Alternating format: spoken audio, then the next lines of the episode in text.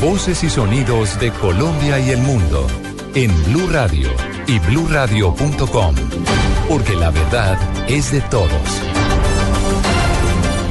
Hola, ¿qué tal? Buenos días, ya son las 10, 1 minutos de la mañana y es momento de actualizar las noticias en Blue Radio. La información más importante de Colombia y el mundo. A través de su cuenta en Twitter, el ELN advirtió que los diálogos de paz que arrancarían en el primer trimestre del año no serán amarrados por tiempos ni fechas. Jenny Navarro. Buenos días, se trata de dos tweets colocados en la cuenta arroba LN Rampal. En el primero de ellos señalan que aspiran a que en este año se puedan llevar a cabo las conversaciones de paz entre el ELN y el gobierno. Pero en otro mensaje también en tweets el ELN aclara. Comillas, asumimos el 2016 como un año de esperanza, pero no nos amarrarán a fechas. Los límites los darán las transformaciones y estas darán la paz, cierro comillas. Es la primera vez que el ELN de forma pública dice que no se le puede poner a la paz límites en cuanto a fechas. Jenny Navarro, Blue Radio. Muy bien, Jenny, gracias. Diez, eh, dos minutos. En otras noticias, a esta hora se presenta tráfico lento en el sector eh, de Siberia por cuenta de un incendio forestal. Daniela Morales. Hola Silvia, buenos días. Pues mira, reportan fuerte neblina causada por humo en la vía del puente de Guadua, exactamente hasta el sector de Siberia.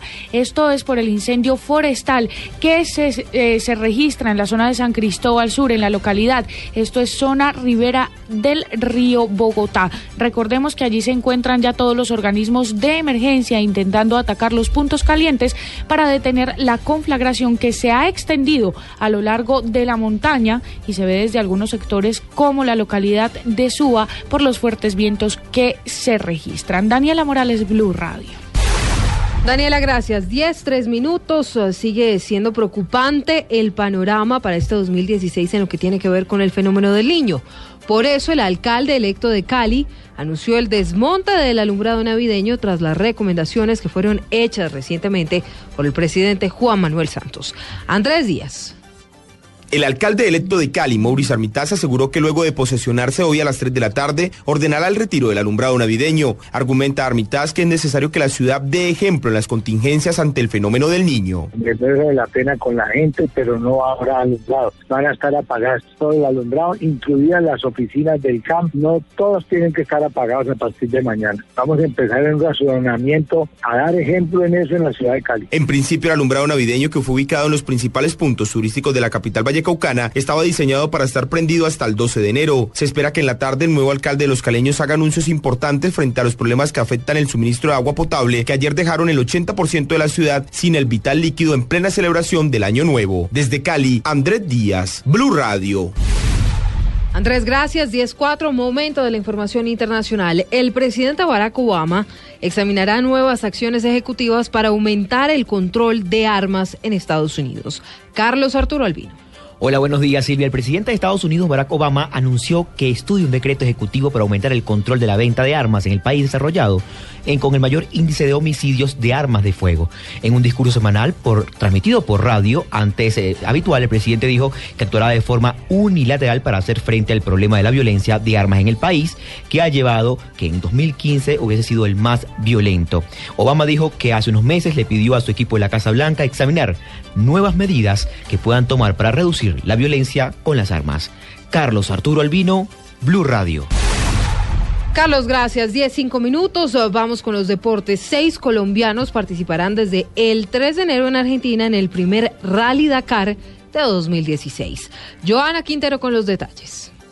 Serán 9.000 kilómetros de recorrido que iniciarán en Buenos Aires, Argentina, el 3 de enero y finalizarán el 16 del mismo mes en Bolivia. 13 etapas y más de 100 ciudades recorrerán los más de 300 participantes en el primer Rally Dakar de Sudamérica en el 2016. Nicolás Robledo participará en la modalidad de cuatrimotos. Los entrenamientos tuve la ventaja que los hice en Argentina. Este año corrí cinco veces en Argentina.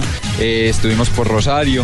¿Qué nos falta Bolivia? Bolivia sí es algo incógnito totalmente. Además de Robledo estarán Juan Sebastián Sarmiento, Cristian Mauricio Salazar y Juan Manuel Linares. Joana Quintero, Blue Radio. Blue, Radio. Noticias contra reloj en Blue Radio.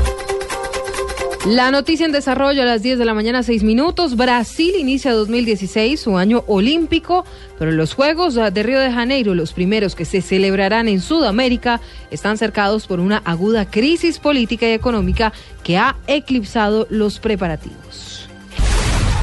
La cifra, al menos 14 personas murieron cerca de la medianoche, entre ellos una madre y sus tres hijas, y dos continúan hoy desaparecidas luego de que se hundiera el barco en el que se transportaban por el río Nilo en la provincia egipcia de Baeira. Estamos atentos a una explosión relativamente fuerte que se produjo hoy en un restaurante francés frecuentado por extranjeros en un área de Kabul en la que hay dependencias de algunas ONG y oficinas internacionales. 17 es todo noticias, más información en blurradio.com y arroba blurradioco